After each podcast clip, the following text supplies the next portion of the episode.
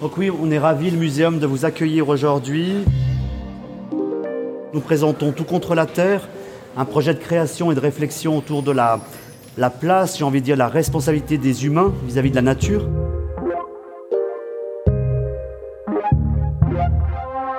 Et si les bouleversements écologiques en cours altéraient notre bien-être et notre santé? Face à la menace de la dégradation de l'environnement, une pathologie nouvelle, un mal du siècle, disent certains ou certaines, est apparue au cours des dernières années, l'éco-anxiété. De quoi s'agit-il? D'une forme d'angoisse liée aux catastrophes climatiques annoncées et à l'indifférence du plus grand nombre face aux dangers. Néanmoins, et si l'éco-anxiété était, paradoxalement, signe de bon sens pour celles et ceux qui en sont atteints? L'anxiété comme émotion joue un rôle positif pour notre bien-être. L'éco-anxiété, la nostalgie ou l'éco-espoir comme outil permettant d'affronter la crise climatique. C'est de cela dont il est question dans ce quatrième épisode de Tout contre la Terre. Une série podcast produite par le Muséum d'histoire naturelle de Genève en collaboration avec le Centre interfacultaire en sciences affectives de l'Université de Genève, le CISA. À toutes et à tous, bienvenue.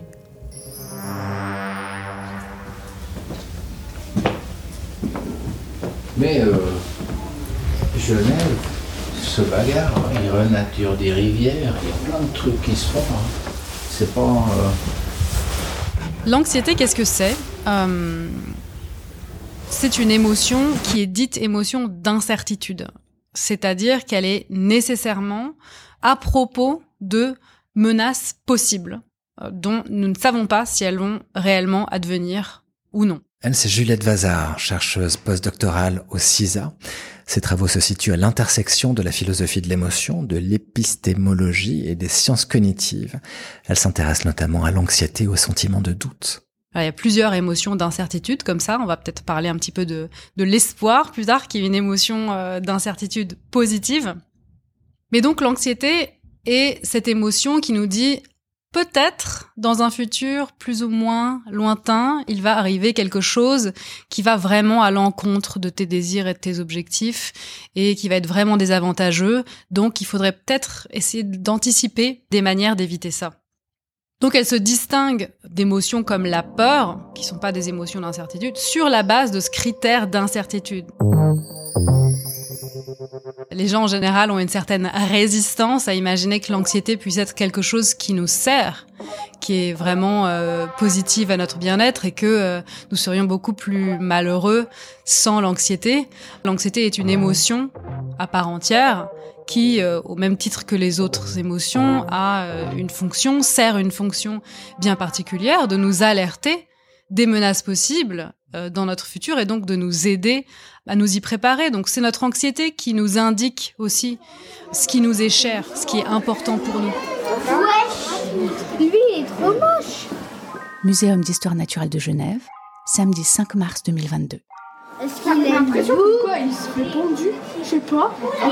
Lui Ouais, lui. Lui, euh, euh, on dirait presque qu'il a un ballon. Euh, Juliette Vazard, c'est quoi l'éco-anxiété la crise climatique euh, venant s'insérer de plus en plus dans euh, la sphère publique et dans les discussions, euh, dans les conversations publiques et individuelles, inévitablement, notre anxiété qui notre tendance à ressentir de l'anxiété qui s'applique à tous les domaines de notre vie bah, va s'appliquer à ça aussi puisque c'est plusieurs menaces qui nous arrivent dans le futur etc donc là on va pouvoir compter sur notre anxiété pour nous faire réagir face aux menaces à venir. Et encore une fois, moi je comprends l'éco-anxiété comme euh, tout simplement notre euh, mécanisme euh, d'anxiété comme étant dirigé vers les menaces que recouvre euh, le changement climatique, euh, le déclin de la biodiversité, la destruction des écosystèmes naturels et toutes les conséquences que ces facteurs vont avoir sur l'avenir de l'humanité ou même sur le déroulement de la vie de l'individu euh, lui-même. On peut finalement décrire l'éco-anxiété en, en deux, deux volets. On a la plupart du temps ce que l'on appelle une éco-anxiété adaptative, Donc c'est finalement une réponse euh, normale face à une menace inédite hein, auquel est confrontée finalement euh, l'humanité, l'ensemble des sociétés humaines. Alice Desbioles, médecin en santé environnementale, épidémiologiste, elle s'est consacrée à l'étude des mécanismes psychologiques et socioculturels qui sous-tendent l'éco-anxiété. De ses recherches, elle a publié un ouvrage intitulé L'éco-anxiété, vivre sereinement dans un monde abîmé, publié en 2020. Et donc, on a cette notion euh, d'éco-anxiété adaptative et on a aussi parfois, euh, c'est possible, une euh, réponse plutôt vers une éco-anxiété pathologique où là, on peut avoir des manifestations, par exemple, de dépression ou de troubles anxieux généralisés. Mais dans la plupart des cas, on est plutôt dans cette éco-anxiété adaptative qui est donc plutôt caractérisée comme un rapport au monde, un état d'âme, une sensibilité euh, qui va derrière entraîner tout un panel d'émotions et tout un panel aussi euh, d'actions euh, et un nouveau rapport, un rapport existentiel à la vie et à ses aspirations qui est en général d'ailleurs très positif.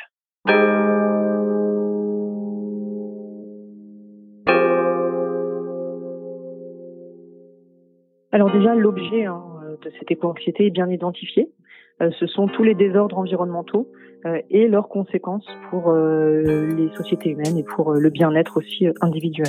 Donc par désordres environnementaux, j'entends le réchauffement climatique, j'entends l'érosion, la destruction du monde sauvage, hein, de la biodiversité, la déforestation, la pollution, donc toutes ces fameuses limites planétaires, et bien sûr leurs conséquences sur les sociétés humaines, que ce soit en termes de conflits, en termes de migration, en termes d'inégalité, en termes de précarité alimentaire.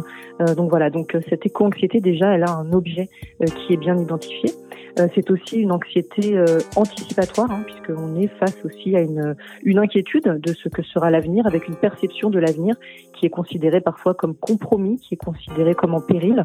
Et donc, à cette éco-anxiété s'ajoute tout un, euh, tout un éventail d'émotions qui va de la tristesse à la colère en passant par le sentiment euh, d'impuissance, euh, parfois l'impression d'avoir été floué qui peut être très fort chez les adolescents. Et à cette composante émotionnelle de l'éco-anxiété, on a une composante aussi psychosomatique.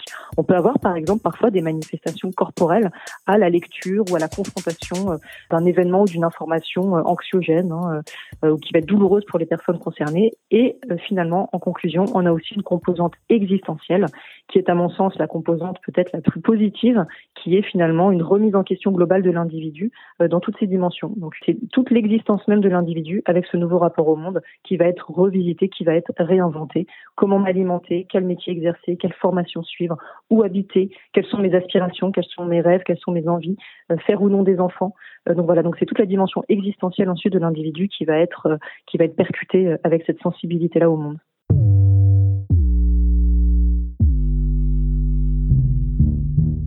Muséum d'histoire naturelle de Genève, samedi 12 mars 2022. Si vous réfléchissez au changement climatique, mhm. à tout ça, qu'est-ce que... Euh, je dirais que d'abord la tristesse, et puis euh, un peu d'inquiétude, et puis une envie, je sais pas si c'est une émotion, de, comment on dit, d'engagement, de... Euh, ouais, je crois comme ça. C'est un peu les trois choses que je verrais. Enfin, à mon avis, vu que c'est ça va prendre quelques dizaines ou plus d'années pour que les choses s'inversent. Euh, je ne sais pas très bien si on peut être positif, mais évidemment, plus il y, a d'engagement, plus il y a de mesures qui sont prises pour euh, euh, diminuer notre empreinte carbone, penser la durabilité, plus ça me mettrait en joie.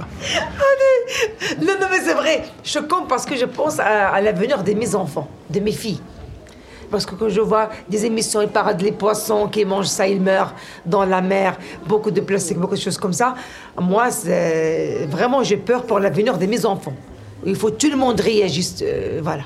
Il faut pas chacun si moi j'ai dit je m'en fous, l'autre je m'en fous, on va jamais avancer.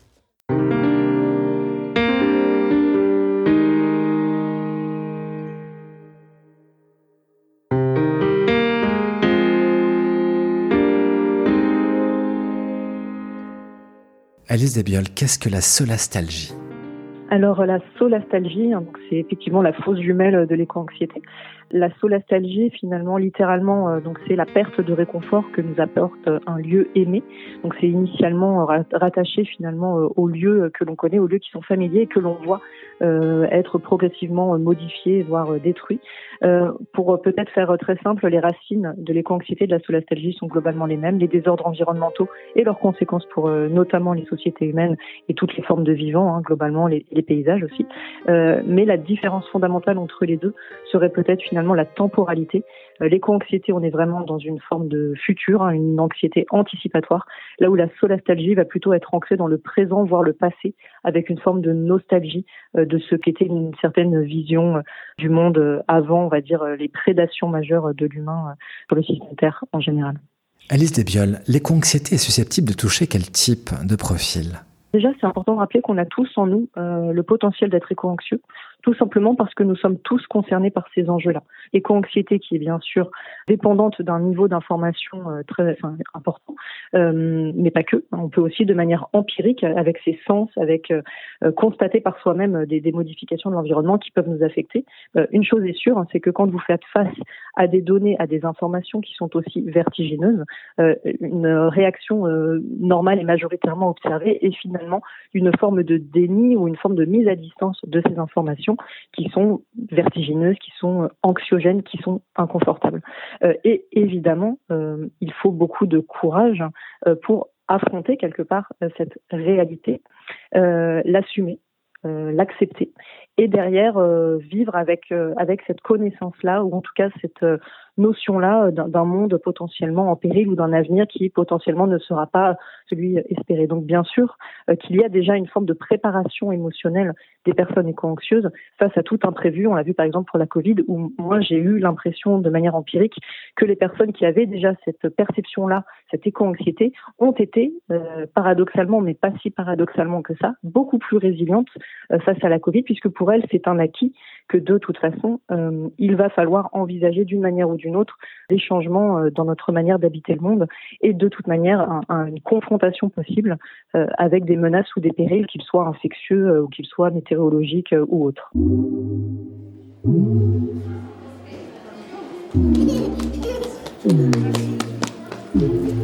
Le Covid a cette particularité d'avoir été une pandémie, c'est-à-dire qu'il a touché en même temps un très très grand nombre de personnes.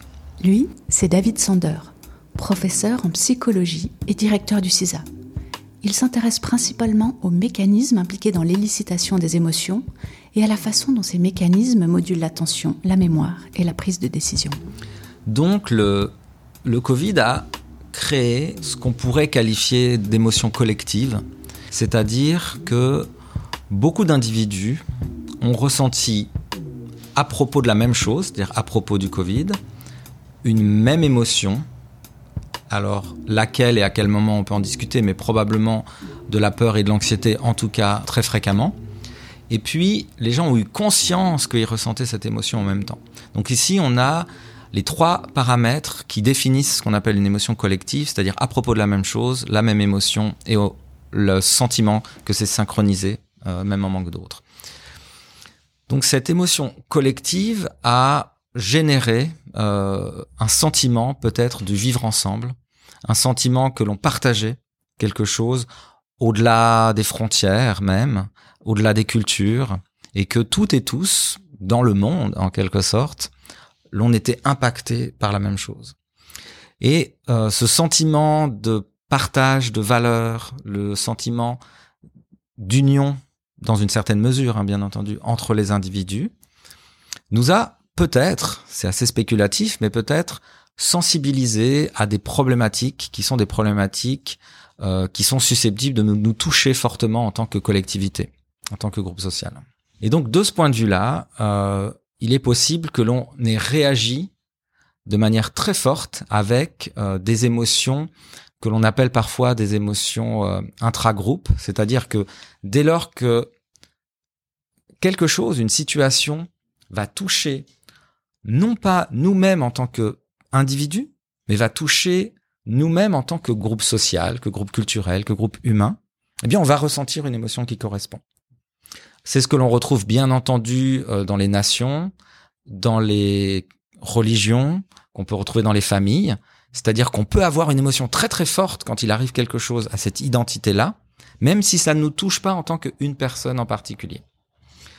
Nous avons tous traversé euh, le confinement et puis euh, a eu beaucoup d'émotions pendant ce confinement, beaucoup d'émotions négatives, beaucoup d'anxiété ont été là.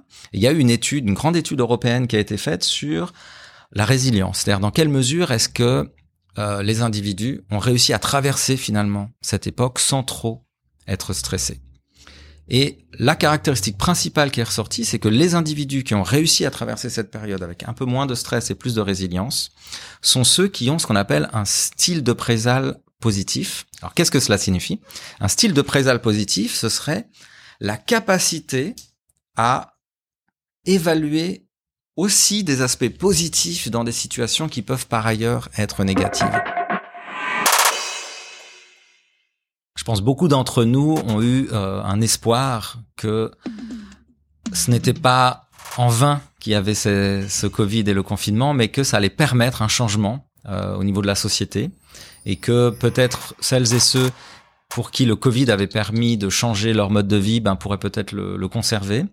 Et peut-être qu'on s'était rendu compte des problèmes de la globalisation, que peut-être on s'était rendu compte que euh, ces maladies, ces pandémies étaient aussi liées à des problèmes liés au changement climatique, étaient aussi liées à la manière dont le monde fonctionnait, que c'était quand même un signal d'alarme suffisamment fort pour que le monde change, pour que les choses changent. Et alors, finalement, euh, ce qu'on a vu, c'est que très rapidement, un grand nombre d'éléments qui étaient là avant le Covid ben, sont tout de même euh, réapparus. Et donc, il y a eu probablement une forte déception euh, d'un grand nombre de personnes. L'espoir a peut-être diminué et ça a créé des réactions émotionnelles très fortes.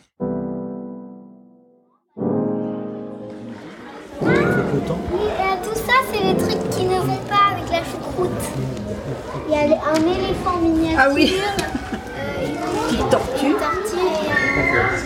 Et je pense que réellement, ça va être un enjeu et un gros challenge, mais euh, il va falloir nous faire rêver à nouveau à un avenir. Juliette Vazard.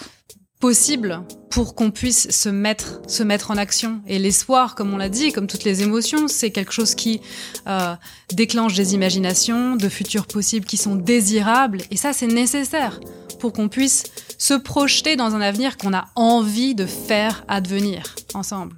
Alors pour moi, c'est vraiment une question centrale. Comment on génère un espoir collectif. Et je, pense que ça va être une question assez centrale pour les décennies à venir et pour les politiques euh, publiques qui, je pense, n'ont pas saisi euh, le pouvoir, le pouvoir individuel, le pouvoir collectif de l'espoir à faire bouger les populations, à faire, à les faire rêver, en fait, à un avenir possible. J'ai l'impression que on est beaucoup coincé en ce moment dans une anxiété collective où on nous parle que des menaces qui arrivent inévitablement, euh, l'impossibilité du retour en arrière, euh, on a dépassé toutes les lignes rouges, etc. Moi, j'attends vraiment l'arrivée de l'éco-espoir et quelqu'un qui tenterait euh, cette stratégie. On a besoin de ce nouveau souffle et j'espère que les personnes concernées au pouvoir vont se saisir de l'espoir.